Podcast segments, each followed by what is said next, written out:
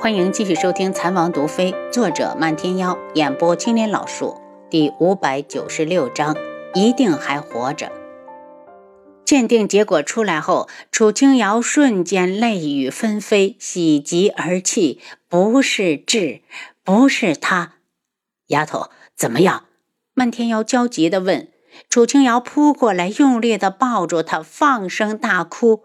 漫天妖，谢谢你，不是他。真的不是他，漫天妖咧嘴笑了笑，连日来一直压在心头的那块石头，好像突然就松了。他伸出手指，心疼的替他擦着眼泪。丫头，这是好事，轩辕志一定还活着。楚清瑶不住的点头，眼泪掉得更凶。他一定会，既然自有天佑，一定会平安归来的。外面响起了脚步声，一定是被他的哭声惊动了。楚清瑶从漫天妖的怀里出来，抬头的时候，双眸已是一片冰冷。那么明显的白发，一看就是有人故意针对他，找了具假的尸体来骗他。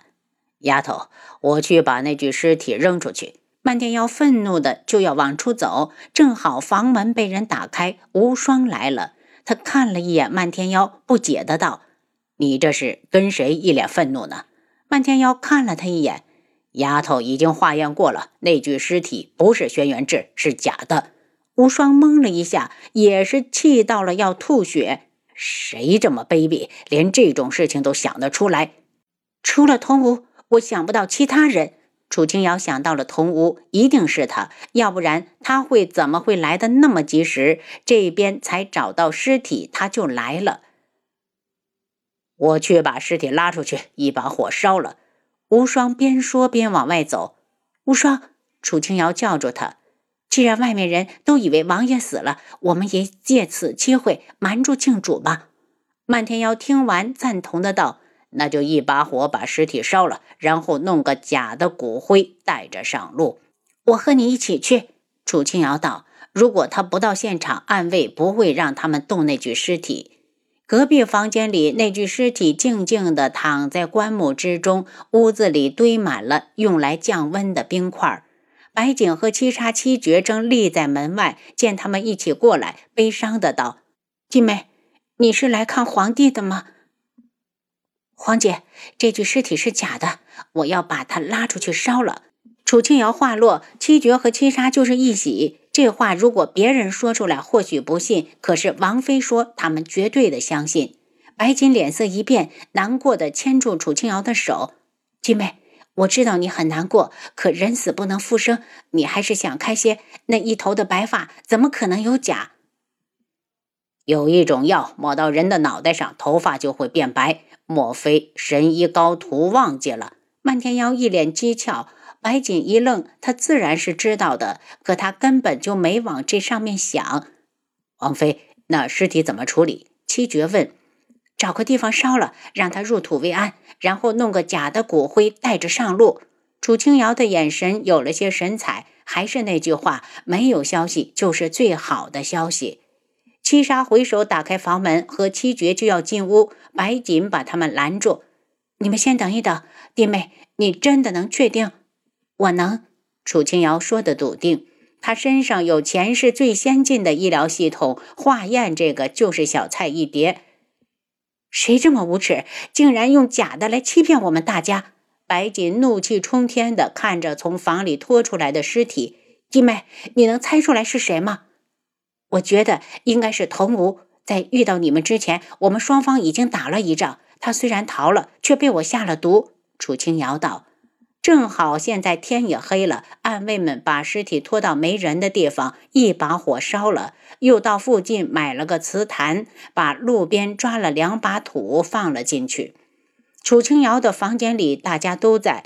鬼医道：“师傅。”明天我们怎么办？是继续回京城，还是留下来接着找？暗卫留下来秘密寻找，扩大搜索面积。我要带着骨灰回京。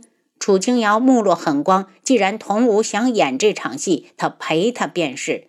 当晚，七杀和七绝商量之后，就把暗卫遣走了一大部分，让他们继续寻找王爷的下落。他们只带了十几个人，随同王妃回京。他们回到智王府后，就接到消息说，童无又来了京城。王妃，属下请旨去刺杀童无。七绝一脸愤怒，他活着对我们有好处，别忘了他的敌人也是庆主。何况他还中了本王妃的毒，想来他现在的日子也不会太好过。楚清瑶脸上带着邪色，七绝也知道王妃说的有道理，无声的叹了口气。楚清瑶看着他，七绝，你还不回去看看青姨？这都离开多久了？青姨不知道有多想你呢，赶紧回去。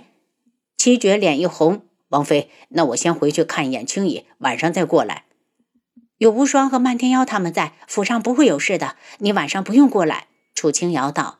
七绝出去后，外面又有脚步声响起。楚清瑶蹙眉，他们一路舟车劳顿地赶回来，漫天妖他们都去休息了。这个时候，有谁会来？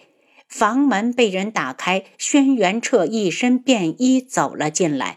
他愣了下，上前行礼：“见过皇上。”轩辕彻急走几步，扶住他。皇婶免礼，是朕无能，才会让皇叔遭此大祸。楚清瑶想到了靖主要杀轩辕志的原因，不由冷笑：“这事儿惯不得皇上。只要王爷是母妃的儿子，靖主就会千方百计地针对他。轩辕志母妃的事，皇上也听说了。他道：‘皇婶放心，只要我轩辕家有血脉尚存，就不会忘了这个仇。朕听说皇婶找到了皇叔，朕想去看看他。’皇上。”我找到的是假的，王爷至今仍然下落不明。说这话时，楚清瑶觉得心里像被针扎过的那么疼。轩辕彻僵住，转而又大喜不已。皇婶，这是不是说皇叔还活着？朕马上就派人传话给六皇叔，让他们先别回京，留在外面继续寻找十四皇叔。来人！轩辕彻大叫：“皇上且慢！”楚清瑶拦住他，接着将自己的打算说出来。轩辕彻听完道：“那朕就只能先把六皇叔召回来，然后暗中派人再去寻找。一日找不到皇叔，这些人就一日不准回来，让皇上费心了。”楚清瑶感激的道：“虽然有王府暗费在暗中查找，但这种时候根本不怕人多。”他担忧的道。皇上，这事儿我们一定要瞒住靖主，要不然……没等他说下去，轩辕彻就急着道：“皇婶放心，朕派出去的人都是宫中顶尖的侍卫，就算被人捉住，也绝不会出卖主子。如此最好。”楚清瑶点头：“皇婶，朕听说童无对皇婶出言不逊。”轩辕彻一脸的愤怒：“用不用朕再调些人手过来保护皇婶？”楚清瑶道。不用这么麻烦，有府上的暗卫就够了。只是皇上还要配合着演一场假戏，对外宣布王爷已经不在了。轩辕彻握紧了拳头，应了下来。如果皇叔还活着，只有这样做才能彻底的迷惑住靖主。轩辕彻走时告诉楚清瑶，如果遇到什么难事，就让暗卫进宫找他。只要有他在，谁也不能欺负了皇婶。因为是偷偷出宫，他也没让楚清瑶相送。轩辕彻的动作很快，第二日早朝时就对百官宣布，智王死在了靖主的手上，如今已经寻回尸骨，只等百日之后入皇陵安葬。百宫震怒，纷纷在朝堂上谴责靖主。轩辕彻待他们说够了，才道：“众位爱卿，我天穹以后没了智王，就要看你们的了。”朕希望诸位能够与朕同心协力，带着天穹彻底独立，不再受靖主的控制。朝堂上寂静下来，沉默之后，瞬间跪了一地的大臣。皇上，臣等坚决拥护皇上的决定，我天穹誓与靖主死磕到底。难道你们就不怕死？轩辕彻看着他们。然后看到有人露出了犹豫的表情，但仍然有一大部分人视死如归的道：“皇上，臣等不怕死，靖主不仁，我们就要另觅活路。”谁都知道，前两年智王一直让人秘密种植药材，要不然哪来的天穹今日的安定？轩辕志已死的消息像长了翅膀般迅速地飞出京城，传向夜染大陆的各个角落。当绵姨听到之后，脑子嗡的一声，一头栽了下去。绵姨，苏如意大喊：“大小姐，我来！”坤一一把把绵姨扶到屋里，掐人中把她掐醒。他一睁开眼睛，就一把扯住素如意的手：“如意，你告诉我，这不是真的，智儿是不会死的。”素如意忍着悲痛：“绵姨。”不如让坤一回京去打听一下，总好过我们在这里胡乱猜测。绵姨像没了力气般呆滞地望着头顶，泪水顺着眼角无声地流到耳朵后面，再流到脖子里。她绝望地笑起来：“如意。”我知道这一切都是真的。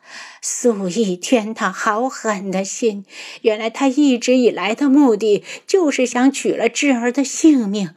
亏我这些年一直那么相信他，他真是骗得我好苦。苏如意拿着帕子替他擦着眼泪，却怎么也擦不干净，一时悲从中来，也跟着呜呜的哭起来。坤一见劝不好，便道：“你们在这里等着，我马上进京到智王府问问。”不用去，棉衣坐起来。消息既然传得天下皆知，就一定是天穹皇室放出来的，还如何能有假？坤一，你们好好住在这里，我要去一趟昆仑镜。素如意大惊。年姨不行，万一他不念旧情，连你都杀怎么办？您刚才收听的是《蚕王毒妃》，作者漫天妖，演播青莲老树。